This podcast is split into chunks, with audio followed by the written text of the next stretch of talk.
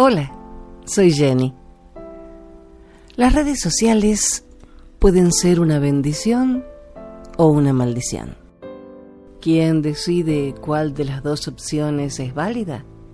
Cada uno de nosotros.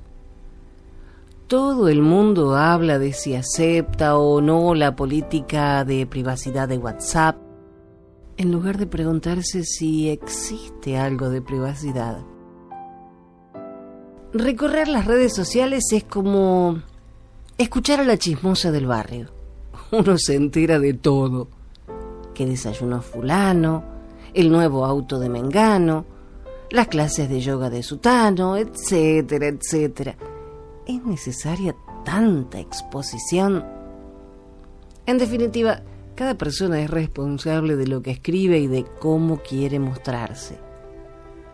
Lo que no entiendo ni entenderé jamás es el nivel de agresión en algunos mensajes y las palabras ofensivas.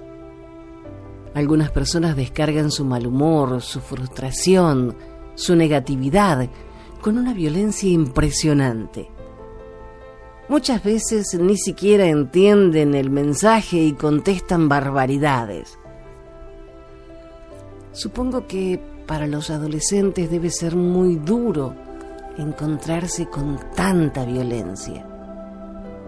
Los que ya pasamos la primavera y vivimos nuestro dorado verano, podemos pilotear esta suerte de mar bravío con menos heridas, pero se pone difícil para los jóvenes que deben lidiar con la discriminación, el maltrato y la irracionalidad de algunos personajes.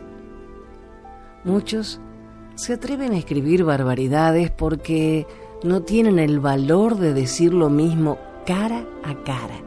Son perfectos cobardes que quieren trasladar su infierno personal a las redes. En nosotros está ignorarlos.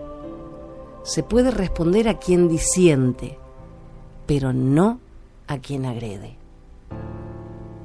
Recuerda que la mejor manera de ganar una discusión es evitándola. Hagamos de las redes sociales un lugar mejor. Hasta la próxima.